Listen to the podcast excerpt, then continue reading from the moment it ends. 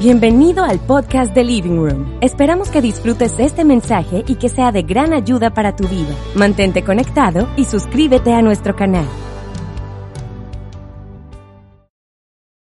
¿Qué tal Living Room? ¿Cómo están? Yo me siento muy feliz de poder estar acá compartiendo con todos ustedes este espacio. Eh, quiero, quiero iniciar, digamos, esta tarde contándote algo. Recientemente escuchaba a una persona que justamente fue a, dar un mensaje allá, allá en Medellín. Estaba hablando referente a una anécdota que le ocurrió durante la pandemia. Y yo creo que todos, no sé si, si tú te identificas con eso, todos hemos tenido una anécdota durante la pandemia o muchísimas, buenas, malas, cómicas. Y yo quiero comenzar este mensaje relatándote una anécdota, algo que me ocurrió durante la pandemia. Estábamos en pleno 2020, veníamos de estar en un, en un, momento de estar absolutamente encerrados y empezaron a liberar un poquito el tema de las restricciones. Recuerdo que particularmente en Medellín habían unos toques de queda y habían limitado el tema de reunirse socialmente, de hacer algún tipo de reunión y todo eso. Yo recuerdo que inmediatamente levantan eh, todo este tema del encierro, pero dejaron algunas restricciones como te acabo de comentar. Yo recuerdo que, que viene un amigo de allá de Living y me llama y me dice, hey Ramón, mira, ¿sabes que este sábado queremos celebrar el cumpleaños a mi esposa?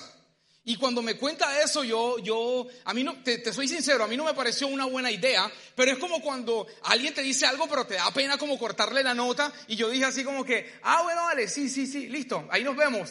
Pero yo quedé con eso en la cabeza, de, de verdad como, como, uy, ese día no está bien, si, la, si las reuniones sociales están prohibidas.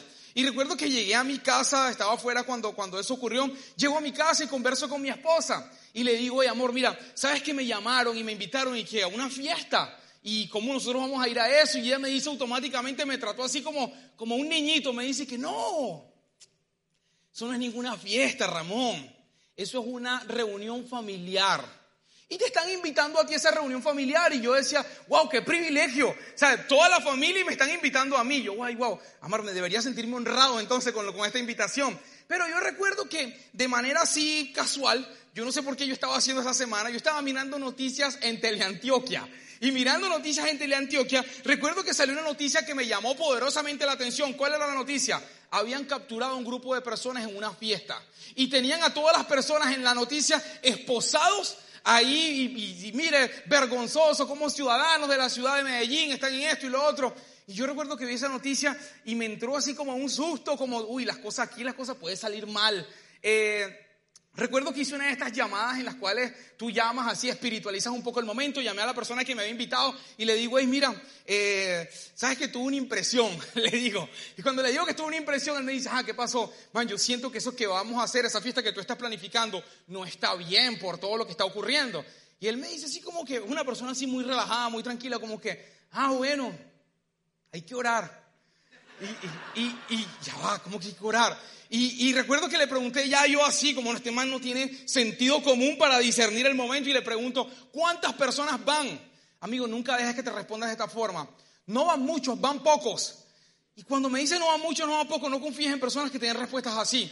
Y, y yo dije, ah, bueno, van pocos una reunión familiar, van pocos, llegó el día de la celebración del cumpleaños, que era un sábado, llegó temprano como para ayudar a organizar un poco la reunión familiar íntima que íbamos a tener y de repente yo me doy cuenta que hay unas mesas súper largas, el nivel de decoración que habían comprado era como que bastante extenso, veo una cantidad de comida que no era proporcional a una reunión íntima y yo estoy ahí mirando todo eso y están armando eso y lo otro y yo digo, uy, pero ya, pero ¿qué es esto? ¿Qué, o ¿dónde me he metido? de repente empiezan a tocar el timbre y empiezan a llegar algunos personajes de Living Room.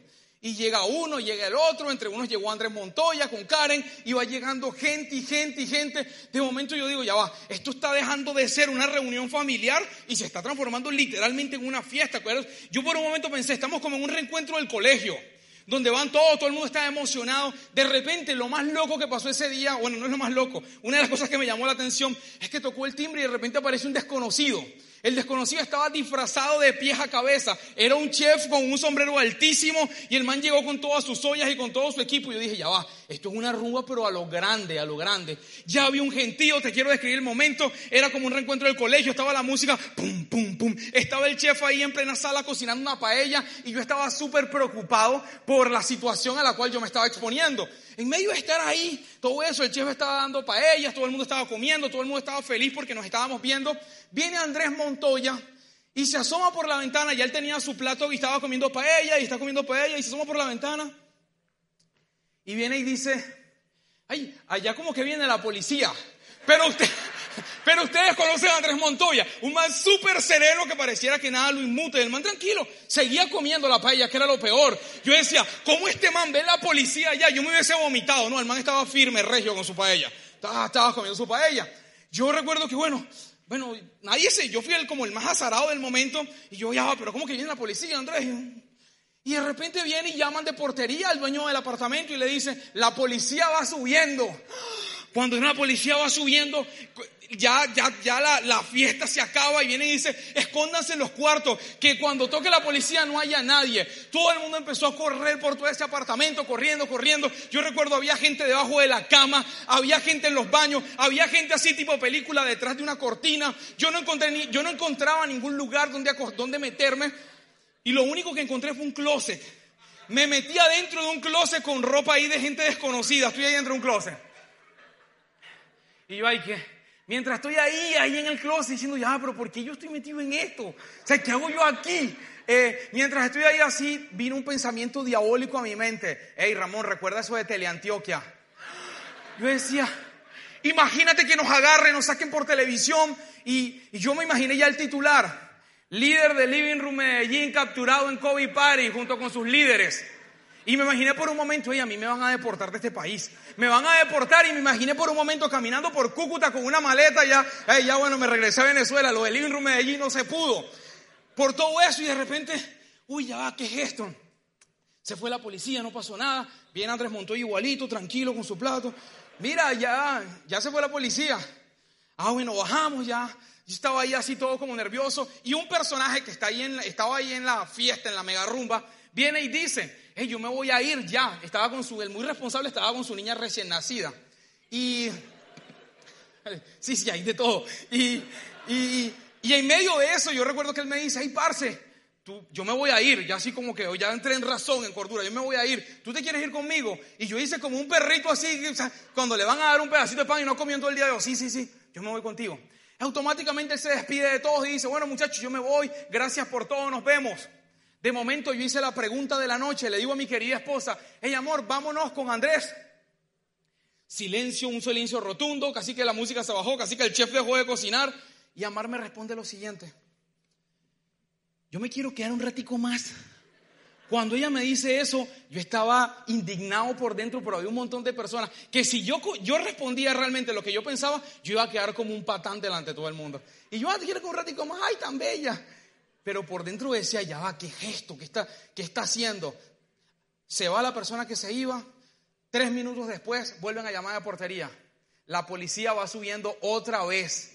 Otra vez corriendo por los cuartos, ya, ya el closet me conocía, me meto en el closet y otra vez ya, ya no estaba así tan extrañado ahí. Pero esta vez era distinto porque yo abría el closet un poquito y yo sabía que Amar estaba en el baño. Y yo abría la puerta del closet y le decía, por tu culpa, por tu culpa está pasando todo esto. Y de verdad le decía, es por tu culpa, yo me pude haber ido.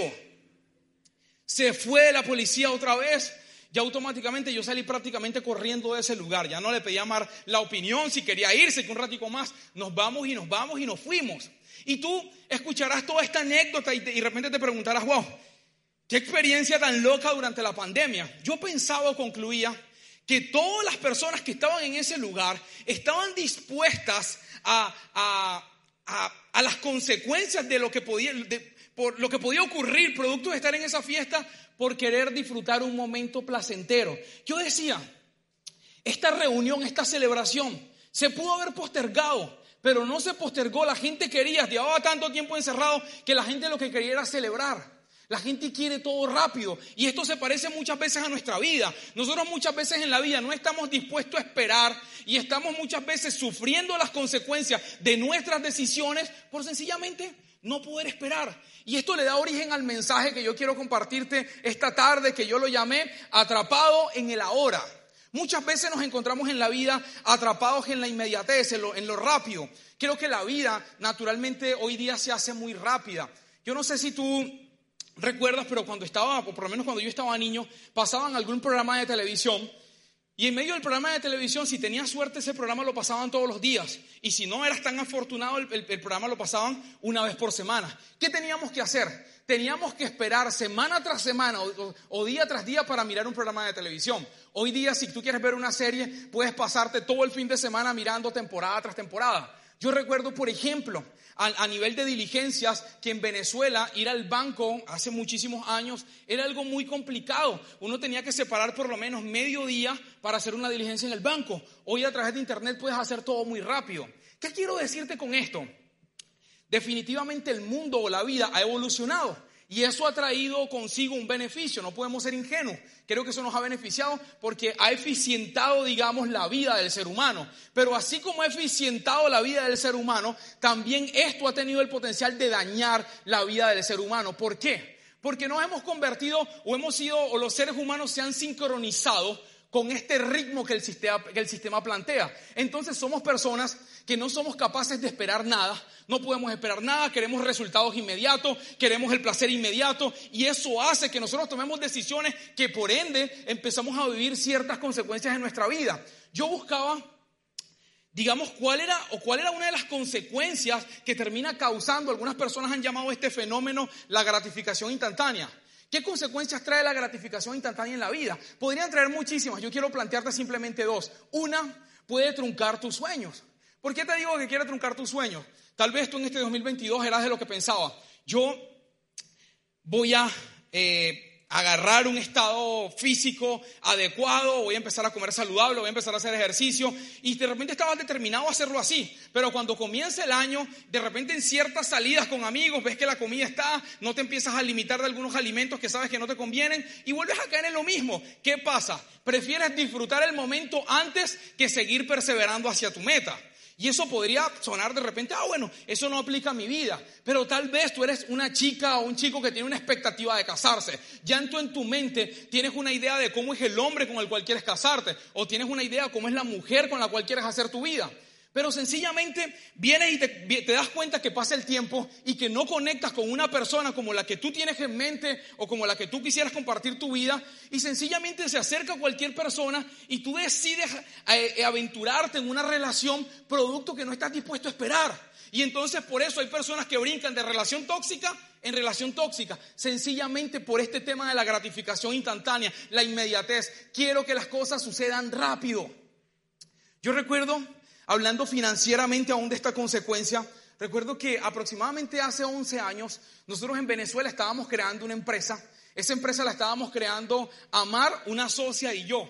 Cuando esta empresa estaba surgiendo, nosotros teníamos mucha expectativa, digamos, de los dividendos o del rendimiento que esta empresa podía darnos. Pero al, tercer mes de esta empresa estar funcionando, recuerdo que, que la socia que estaba con nosotros viene y nos dice, hey, yo no estoy dispuesto a esperar no estoy dispuesta a esperar que todo esto pase. Yo creo que esta empresa no va a funcionar porque ustedes mejor no me compran mi parte y yo me retiro de todo esto.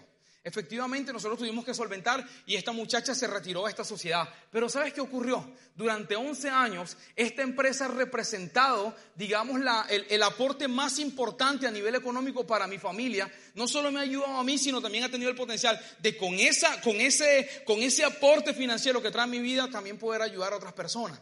Yo pensaba, ¿qué podría analizar esta persona si después de 11 años se diera cuenta, ahorita en diciembre abrimos otra sede de esta empresa allá en Venezuela. ¿Qué podría pensar si viera que aquello en lo cual ella no creyó y ella desertó, sencillamente sí terminó funcionando? Y yo creo que esto se parece muchas veces a nuestra vida. Estamos dispuestos o sencillamente tan rápido y por no ver los resultados de manera inmediata, muchas veces desertamos. Otra consecuencia de este tema de la inmediatez o de la gratificación instantánea es que nos puede hacer vivir en una falsa percepción de felicidad. ¿Por qué? Cuando nosotros no nos acostumbramos a esperar, sino todo lo empezamos a recibir rápido, rápido, rápido, tú te vas a dar cuenta de algo muy particular y es que cuando tú alcanzas, alcanzas y alcanzas, te vas a, te vas a percatar que nada te sacia. Entonces tú quieres todo tan rápido. Hoy, hoy día quieres esto y lo tienes, mañana quieres lo otro y lo tienes, quieres lo otro y lo tienes. Y en medio de estar queriendo y queriendo y queriendo, te vas a dar cuenta en algún momento en la vida, si es que ya no te has dado cuenta, que nada tiene el, el, potencial de saciarte. Todo lo queremos rápido, pero automáticamente lo tenemos. Es como el niño que le entregas algo y está emocionado los cinco primeros minutos que tiene el juguete, pero los diez minutos ya está tirando el juguete porque no le gusta. Una falsa percepción de felicidad. ¿Sabes qué ocurre con eso? Cuando tú, cuando, cuando nosotros nos sentimos, nos sentimos insatisfechos ante la vida, tenemos una expectativa bastante baja. Es decir, no nos despertamos digamos día tras día pensando, hey, lo mejor va a pasar, cosas increíbles me van a pasar. No. Cuando, cuando constantemente estás viviendo o estás preso de este tema de, estar atrapado en el ahora, sencillamente tus expectativas van a bajar. Y entonces nosotros tenemos la tendencia a buscar mecanismos alternos que nos ayuden y, o que puedan aportar a traer resultados a nuestra vida. ¿Por qué digo traer resultados? Yo no sé si tú te has eh, dedicado a pensar un poco todo este tema de la suerte divina, de, esta, la temporada en la cual estamos y del favor de Dios. Yo recientemente veía algunas personas que publican stories ahí en Instagram y dicen, bueno, eh, me ocurrió esto, esto y lo otro, y suerte divina, el favor de Dios estaba conmigo y me ocurrió lo otro, y, salió este resultado. Y una de las cosas que, yo, que una asociación que yo hacía, es que el tema del favor está asociado con los resultados positivos que nosotros esperamos en la vida.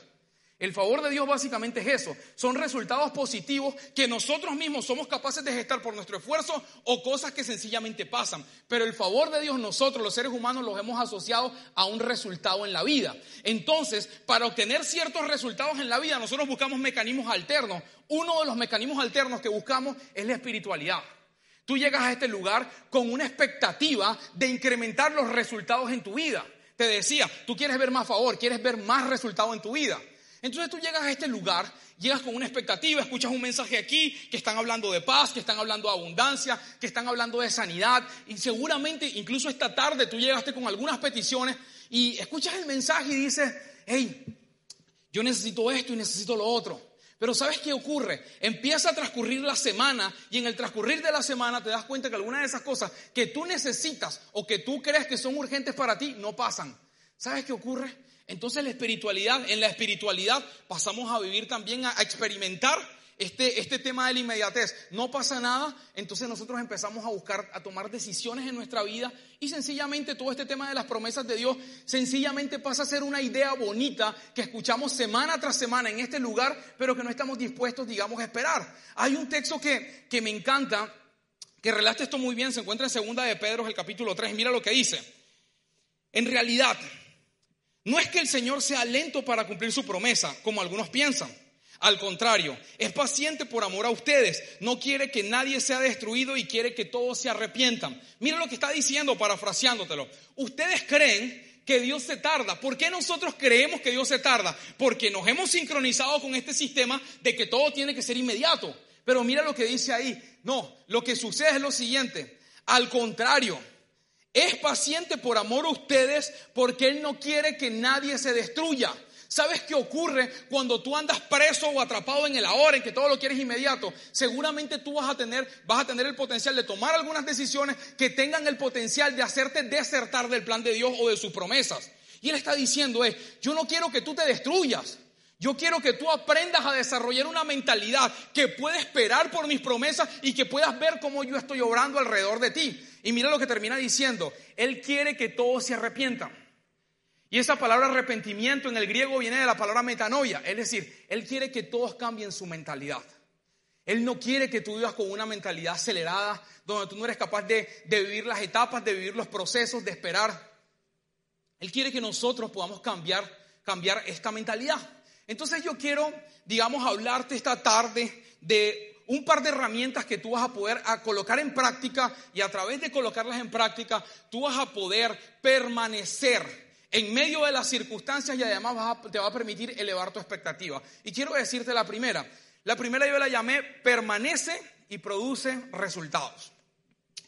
Te introduzco este punto de la siguiente manera. Yo recuerdo, o yo, tuve la oportunidad de estudiar ingeniería mecánica y te voy a contrastar dos historias. Recuerdo que en el cuarto semestre me tocaba ver una materia que era bastante complicada. La materia se llamaba funciones vectoriales. La daba un profesor, uno varios profesores daban esta materia, pero un profesor en particular daba, daba la materia y era de estos profesores que yo creo que todos nos hemos topado con él. Esta gente que decidió hacerse docente como para arruinarle la vida a alguien. Así, yo soy un docente porque yo me le quiero tirar la vida a alguien. Y este man se metió y era un docente y nadie le pasaba, nadie le pasaba. Yo recuerdo que vi, efectivamente había quedado en, en, la materia con este señor y todo mi grupo de amigos también habíamos quedado ahí. Decimos, bueno, este semestre definitivamente va a ser difícil con esta materia de funciones vectoriales. Paralelamente, cuando yo entré a la universidad, conocí un amigo que se llamaba Nelson. Nelson era el propio amigo así como populista, él trabajaba como con el centro de estudiantes de la universidad, estaba metido como en la política y era un man que ayudaba a todo el mundo. Lo que tú necesitaras era tal el nivel de contactos que Nelson tenía que ayudaba constantemente a todo el mundo. A Nelson todo el mundo en la universidad le decía el compadre, el compadre. Bueno, el compadre yo me di cuenta los cuatro primeros semestres que habían fundamentos de la secundaria que el man no tenía claro. Ese man había, había veces que preguntaba algunas cosas que yo decía, ya, pero eso se lo enseñan en secundaria, ¿por qué estás preguntando eso ahorita? Y entonces, este man básicamente no entendía ni sabía nada y él llegó al cuarto semestre solo copiándose. Él ayudaba a todo el mundo, pero cuando el compadre se te sentaba al lado, incluyéndome, no hagan esto en su universidad, yo sabía que si el compadre estaba al lado tenía que colocarle la hoja. Y el man agarraba y copiaba todo lo que tú estabas copiando, lo copiaba y ya. Y él entregaba y así. Y tú puedes decir, pero ¿cómo hacía si lo cambiaban de puesto? Es que Nelson ayudaba a todo el mundo en el puesto que fuera. Él iba a tener el contacto de ahí. Y ya le iban a poner la hoja para que se copiara. ¿Qué pasó? Era una de las dos ideas. Cuarto semestre, funciones vectoriales y el compadre Nelson está ahí conmigo. Recuerdo que primer examen todos reprobamos. Segundo examen todos reprobamos. Entenderás que Nelson también reprobó porque el que se copiaba estaba malo. Tercer examen, reprobamos. En Venezuela hacen un examen que se llama examen de reparación, no sé cómo se llamará acá. Cuando tú pierdes la materia, hacen un examen final donde va toda la materia y si tú lo apruebas, pasaste la materia. Bueno, reprobamos todas las materias, empezamos a mirar un poco el histórico que había sucedido los semestres pasados con este profesor y nos percatamos que efectivamente nadie le pasaba un examen de reparación. Entonces ya nosotros dimos por sentado que la materia la habíamos perdido y dijimos como grupo, tenemos otros finales, vamos a estudiar para los otros finales y esto de, de funciones vectoriales nos tocará mirarlas el próximo semestre. Así hicimos, el día del parcial estábamos en la biblioteca, todos estudiando, pero ese día no estaba el compadre, no estaba Nelson ahí. De repente habían pasado unas horas y aparece Nelson, pero así con una sonrisa de oreja a oreja, así. Y y todo, y él dice, ¿qué pasó? ¿Dónde estaban ustedes? ¿Cómo que dónde estábamos? Donde habíamos dicho, aquí en la biblioteca estudiando para el final de tal materia. ¿Sabes que yo sí fui al examen de reparación? Ya va, ¿cómo que fuiste, Nelson? Sí, sí, sí fui y pasé. Ya va, ya va. ¿Cómo que pasaste, Nelson? Sí, pasé. Fue algo súper loco. El profesor llegó así amargado como él siempre está y sacó una hoja blanca y dijo sencillamente, habíamos de 50 personas reprobadas de todo el salón, además habíamos 5 personas. Y él entregó la hoja blanca y dijo, anote su nombre, su apellido y su cédula. Y los cinco anotaron su nombre, su apellido y su cédula. El profesor agarró la hoja y dijo, listo, váyanse a su casa, todos están aprobados. Cuando dijo eso, yo, esa ha sido la, incluso para mí todavía es difícil hablar de este tema. Yo digo, perdí la materia, perdí la materia por, si yo tan solo hubiese estado ahí en ese lugar, yo hubiese colocado mi nombre y ya yo pasaba la materia. El siguiente semestre me tocó volver a mirar, volver a ver la materia, cursarla. Y el compadre había pasado que eso también me causaba dolor. No tuvo ni siquiera que copiarse. Y tú, en medio, este punto se llama permanece y produce resultado. Si tan solo hubiese permanecido, seguramente yo hubiese conectado con el resultado. Hoy antes de salir a el mensaje de la mañana pensaba, escúchame lo siguiente, pensaba, seguramente Dios ese día produjo algo, ese profesor nunca había hecho eso, el, eh, Dios mismo produjo eso, que, que, que el tipo llegara y dijera esto, y pasan, pero yo no estaba en ese lugar, y porque no estaba no pude disfrutar del favor de Dios ahí. Entonces lo que trato de decirte, muchas veces este tema de desertar nos incapacita para nosotros disfrutar referente al favor de Dios. Hace poco, justamente el año pasado, había un TikTok por ahí que colocaban a los niños en una mesa, no sé si lo recuerdan, colocaban al niño con una mesa, con un pote, digamos, con unas golosinas o con unos maxmelos y le decían, si esperas tanto tiempo, vas a recibir una recompensa mayor. Esto no surgió el año pasado en los TikTok. Esto fue un experimento que se hizo hace muchos años en Estados Unidos. Ese experimento se hizo y el resultado fue que el mayor porcentaje de niños accedieron a la gratificación instantánea, a probar eso de manera inmediata y no pudieron esperar una recompensa mayor. Quiero que sepas algo, esto se parece también a nuestra vida. Tú y yo podemos estar accediendo de manera inmediata, de manera repentina a cosas y no somos capaces de esperar algo mayor que pueden ser las promesas de Dios. Jesús explicó de manera muy clara y muy explícita este tema de permanecer. Quiero que lo veamos en el capítulo 15 de Juan. Presta mucha atención a esta lectura. Mira lo que dice. Yo soy la vid verdadera y mi padre es el labrador. Toda rama que en mí no da fruto, la corta pero toda rama que da fruto la poda para que dé más fruto todavía. Ustedes ya están limpios por la palabra que les he comunicado. Permanezcan en mí, aquí empieza a hablar de permanecer, y yo permaneceré en ustedes. Así como ninguna rama puede dar fruto por sí misma, si no tiene que permanecer en la vid, así tampoco ustedes pueden dar fruto si no permanecen en mí. Yo soy la vid y ustedes son las ramas. El que permanece en mí como yo en él dará mucho fruto. Y separados de mí ustedes nada pueden hacer. Mira cómo Jesús empieza a explicarle a sus discípulos y a otras personas la importancia de permanecer y de no desertar. Y aquí quiero crear un fundamento al momento de explicarte esto. Lo primero, cuando Jesús está hablando de la vid, está hablando de un árbol con el cual ellos se relacionaban de manera cotidiana, que era un árbol que producía un fruto, y este fruto es la uva. Jesús está diciendo de manera constante, yo soy la vid y ustedes son las ramas si permanecen en mí, yo permanezco en ustedes, ustedes van a dar mucho fruto. Te decía hace un momento que el favor de Dios intrínsecamente nosotros lo hemos asociado con los resultados en la vida. Entonces, el fruto del cual Jesús está hablando representa el favor de Dios. Cuando Jesús está hablando y darán mucho fruto, lo que está diciendo es y experimentarán o manifestarán mucho favor. Es lo que Jesús está expresando acá.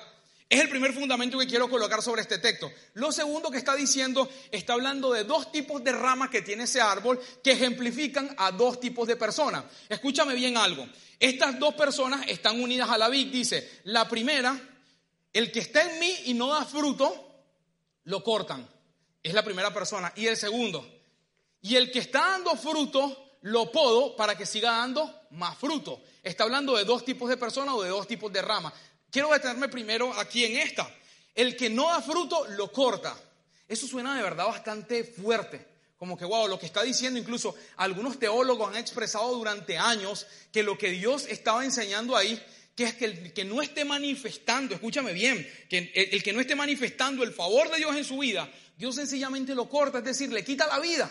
Es decir, tú estás viviendo en la vida, estás viviendo una vida súper complicada acá, donde la realidad del reino no se está manifestando en su vida. Entonces lo que algunos teólogos decían, Dios te corta, te quita la vida, te lleva al cielo con él y ya y te acaba, te acaba esto que está acá. Ese no es el significado de este pasaje. Lo que está diciendo, yo buscaba en el original la palabra cortar y la palabra cortar en el griego es la palabra airo.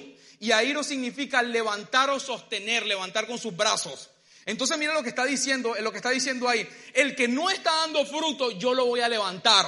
Yo mismo lo voy a agarrar con mis brazos. ¿Para qué? Para que empiece a dar fruto. ¿Sabes por qué? Para que empiece a dar fruto. Buscaba un poco referente a este árbol y la vid no puede producir fruto si está abajo, si está en el piso.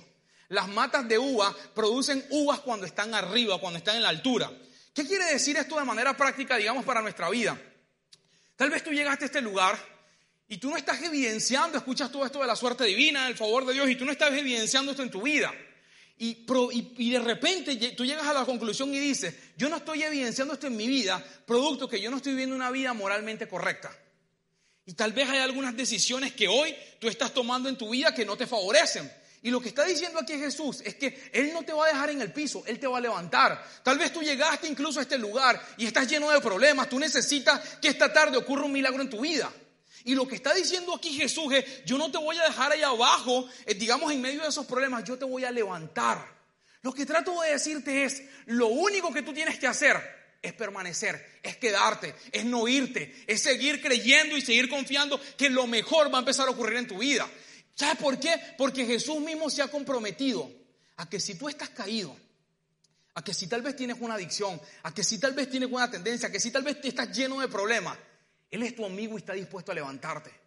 A Iro, Él te va a levantar, Él te va a cargar. La segundo, el segundo tipo de persona, la segunda rama es el que en mí está dando fruto, yo lo voy a podar para que dé más fruto.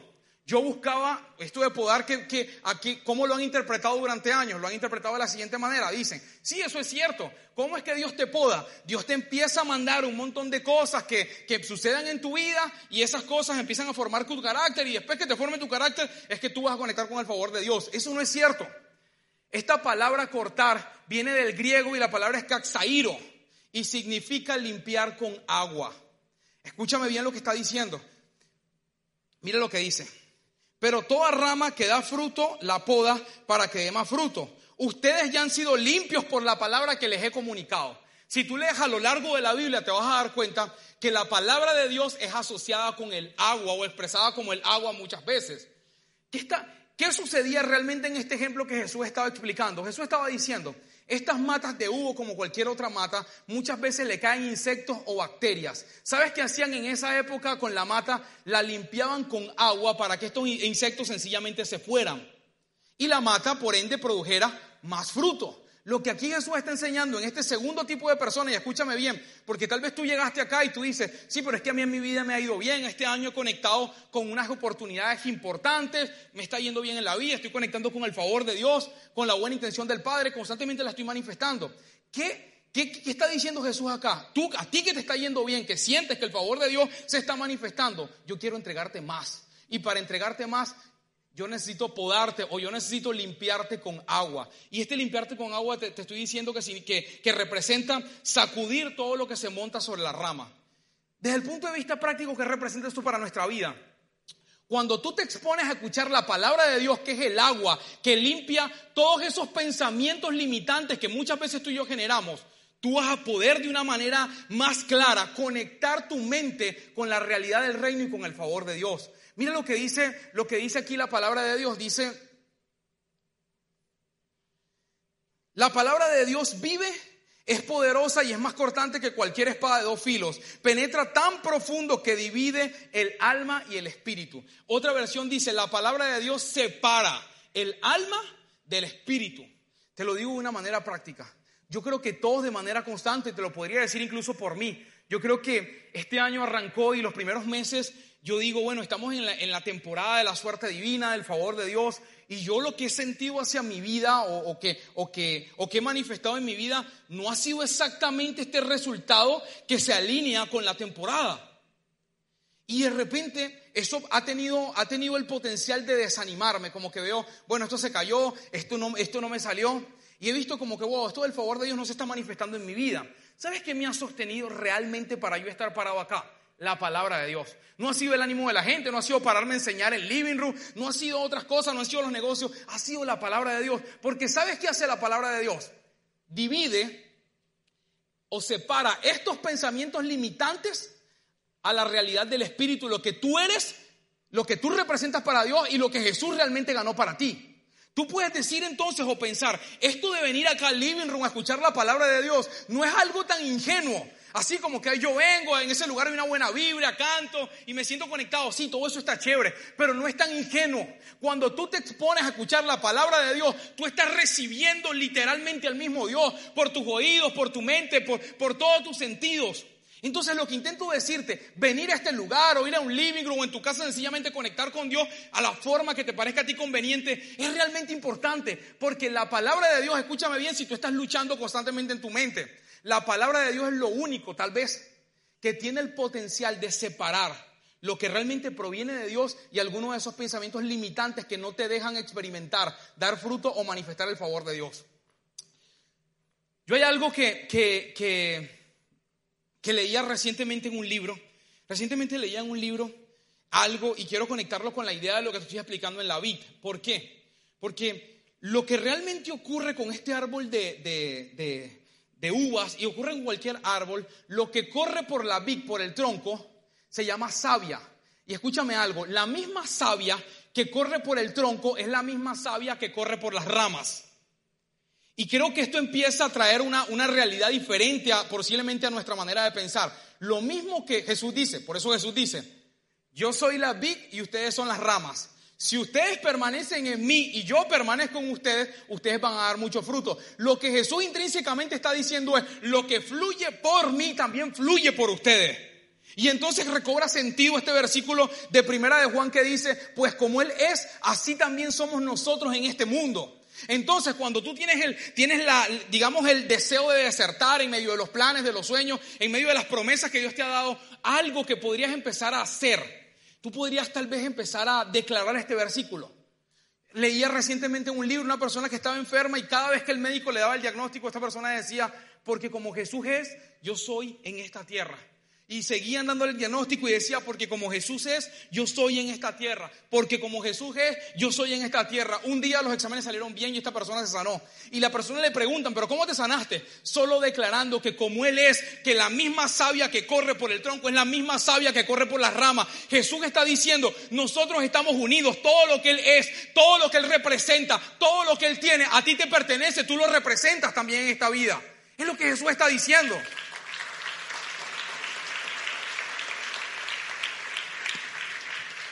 Sabes, yo este año he intentado, digamos, desarrollar, digamos, algunas, algunos hábitos que me permitan conectar con esto de la suerte divina. Y si tú eres de los que anotas, te invito a que anotes esto ahí rapidito en tu celular o si estás anotando en alguna nota, hazlo. Hay dos cosas que, he aprendido o que estoy, estoy haciendo este año que me permiten conectar con este tema del favor. Uno, es empezar a evidenciar el favor de Dios en las cosas pequeñas. Todos tenemos expectativa de que cosas grandes pasen en la vida. Jesús mismo lo dice, yo quiero que ustedes den más fruto, eso está claro. Pero una de las cosas que yo me, con las cuales yo me he topado, particularmente cuando hablo con algunas personas, es que dicen, eso que le sucede a tal persona o eso que le sucede al otro, esas cosas a mí no me pasan. Esos milagros, esas cosas sobrenaturales a mí no me suceden. ¿Sabes qué ocurre? Dios siempre está haciendo cosas alrededor de ti y en ti. El tema es que muchas veces estamos tan distraídos esperando, mirando algo, que algo grande suceda, pero Dios está haciendo cosas pequeñitas constantemente alrededor. ¿A qué me refiero? Si tú empiezas a visualizar el favor de Dios en las cosas pequeñas, tal vez llegaste acá a esta reunión y no tienes carro, por decirte un ejemplo, y viene alguien y te dice, yo te llevo a tu casa. ¿Qué vas a decir tú? Sencillamente gracias. ¿Qué intento hacer yo? Visualizar que en esa pequeña acción el favor de Dios está conmigo. Tal vez sales ahí en favor, alguien te dice, yo te brindo tal cosa, o yo te brindo el almuerzo, te brindo la cena. El favor de Dios se está manifestando para contigo también. Si tú empiezas constantemente, todos los días, a visualizar el favor de Dios en las cosas pequeñas, escúchame bien, tú vas a ser un imán para atraer la manifestación y la materialización del favor de Dios para tu vida pero necesitas empezar a visualizar, aún en lo pequeño, en lo que muchas personas no le encuentran valor, tú, y yo necesitamos empezar a visualizar el favor de Dios ahí. Lo segundo que intento hacer para conectar con este tema de la suerte divina es viviendo presente en el presente de manera correcta. Y eso parece un trabalengua lo que te estoy diciendo. Jesús en una oportunidad, creo que muchos de ustedes conocen la historia, ocurre un milagro que se llama la alimentación de los cinco mil los discípulos empezaron a decir a Jesús, despide a la gente, despide a la gente que aquí no, aquí no hay para que esta gente coma. En una oportunidad un profeta se consigue una viuda y la viuda le dice, yo no tengo nada. ¿Sabes qué hoy le dijo el profeta? Si tienes algo, tienes aceite. ¿Sabes qué le dijo Jesús a sus discípulos? Vayan y vean qué hay. Cuando yo te estoy diciendo que vivas presente en el presente de manera correcta, a lo que me refiero es que tú empieces a valorar las cosas que Dios ha colocado en tu mano.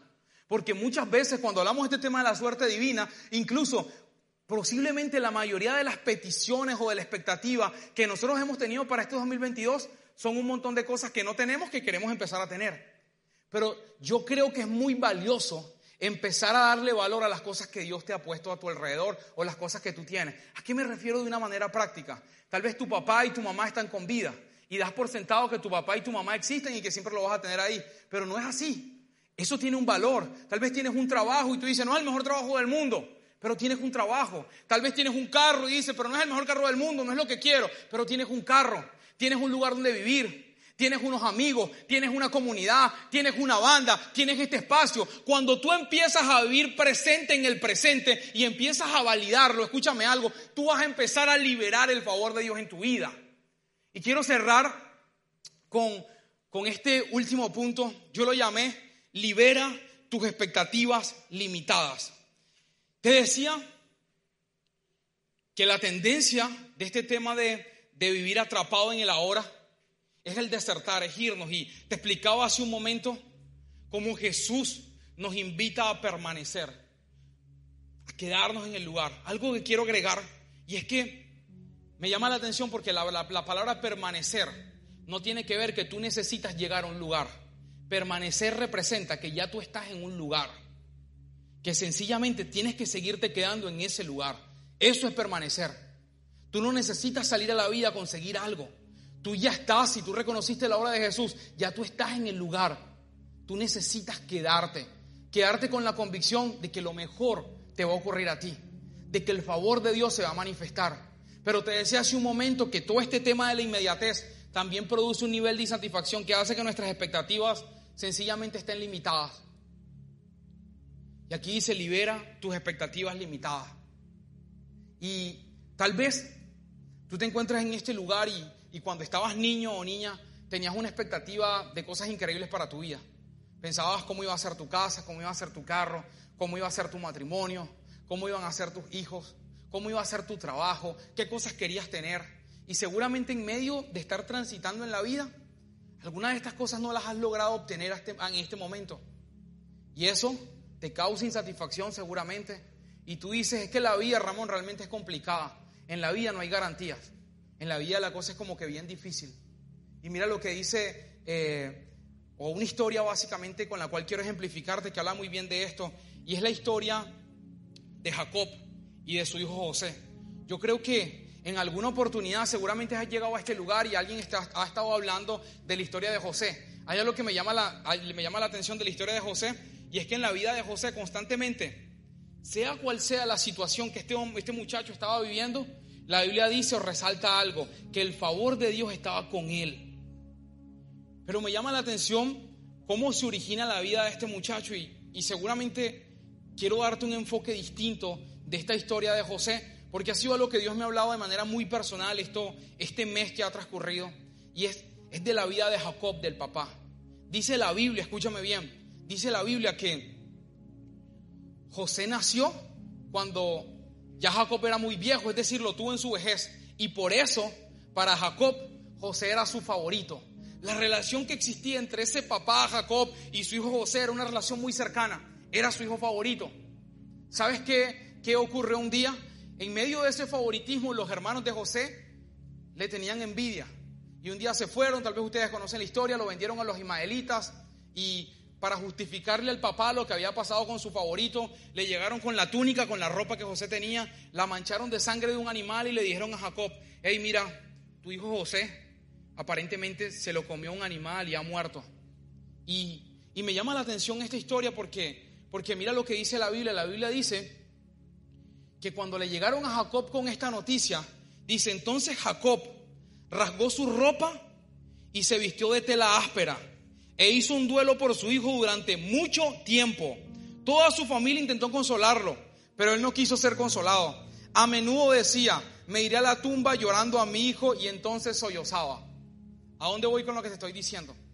Este José representaba o representa los sueños de Jacob. Era su favorito.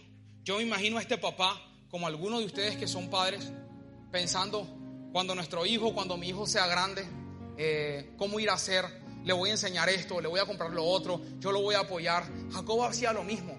Me imagino que soñaba con su hijo José y decía, cómo ir a hacer el apartamento donde se va a mudar José, yo lo voy a ayudar a pagarlo, cómo ir a hacer la esposa, va a trabajar conmigo, yo voy a trabajar duro para entregarle esto y lo otro. Él tenía muchos planes. José representaba el sueño de Jacob. Era su favorito. Quiero que sepas algo, seguramente el Padre te trajo a este lugar, porque hay muchos sueños que tú has tenido. Incluso cuando construí este mensaje sentía de manera particular que hay personas que en alguna etapa de la vida tuvieron sueños grandes. Pero ¿sabes qué ocurrió? Seguramente lo mismo que le ocurrió a Jacob. Sintió que el sueño sencillamente se lo asesinaron que ya ese sueño que tenías, que ya esas expectativas que tenías, ya tienen que estar limitadas, tienen que ser más pequeñas.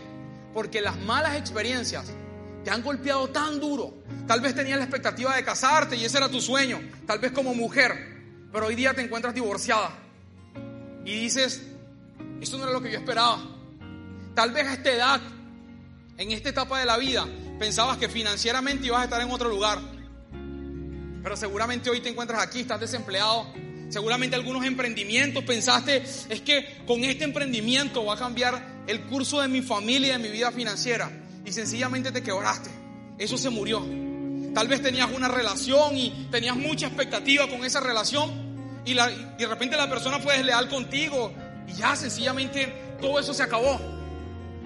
Tal vez incluso estás luchando con un diagnóstico médico, con una enfermedad y ves a la gente sana y tú dices, ojalá yo pudiera vivir como esta persona vive, pero yo tengo este diagnóstico, yo tengo esta limitación. ¿Saben qué ha sucedido con nuestras expectativas? Nuestras expectativas, producto de las malas experiencias, han estado presas ¿Por qué han estado presas? Por la mala experiencia. ¿Qué hizo Jacob? Dice la Biblia que se vistió con ropa áspera y que lloró por largo tiempo. Tal vez tú te encuentras viniendo semana a semana a este lugar o nos estás escuchando y llevas mucho tiempo amargado, triste, con unas expectativas limitadas. Pero yo creo que Dios te está permitiendo escuchar esto porque Él quiere que tus expectativas tú empieces a liberarla. Escúchame algo, Living Room. Cuando estamos hablando de suerte divina, del favor de Dios, va a ser muy difícil tú conectar con el favor de Dios si tus expectativas no están elevadas. Tú necesitas para cooperar con este favor que Jesús generó por ti, por mí. Tú necesitas elevar tu expectativa. Tú necesitas volver a empezar a creer. Tú necesitas levantar la toalla que un día tiraste. Necesitas levantarte. Necesitas decir, hey, lo mejor me va a pasar a mí. Esta semana va a ser diferente. Este 2022 va a ser absolutamente distinto. Soy altamente favorecido. Soy bendecido. Tengo un trato preferencial en la tierra. Eso es la vida que me pertenece. ¿Sabes qué ocurrió? Jacob pasó mucho tiempo así. Yo creo que el Padre te trajo acá para decirte, ya basta. Tú no necesitas esa ropa áspera. Tú necesitas liberar tu expectativa. ¿Sabes qué termina ocurriendo? Pasaron años. Ustedes conocen la historia de la vida de José. José lo venden a los ismaelitas, luego va a la cárcel. Después que va a la cárcel, en la cárcel Siempre se dice en la Biblia que el favor de Dios estaba con José. Le interpreta el sueño a alguien, ese alguien luego lo recomienda con el faraón. Esto lo hace que conecte un día con el faraón mismo y José se termina convirtiendo en el gobernador de Egipto. Mira la diferencia ahora y quiero que te detengas y que pienses esto por un momento. José representaba los sueños de Jacob. Y escúchame algo, mientras Jacob estaba con ropa áspera llorando. El sueño de él nunca había dejado de prosperar. El favor de Dios siempre estaba acompañando ese sueño.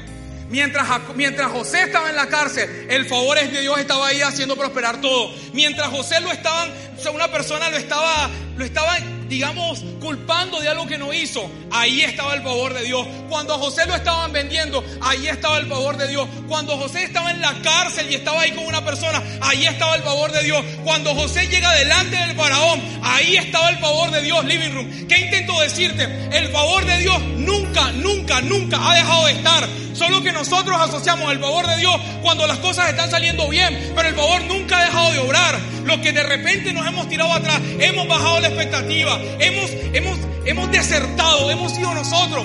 El favor de Dios se manifiesta. Escúchame algo, si a ti te está yendo mal, mientras tal vez tú estás con ropa áspera, ese favor de Dios del cual nosotros creemos y estamos celebrando este año acá, está haciendo que tu sueño prospere.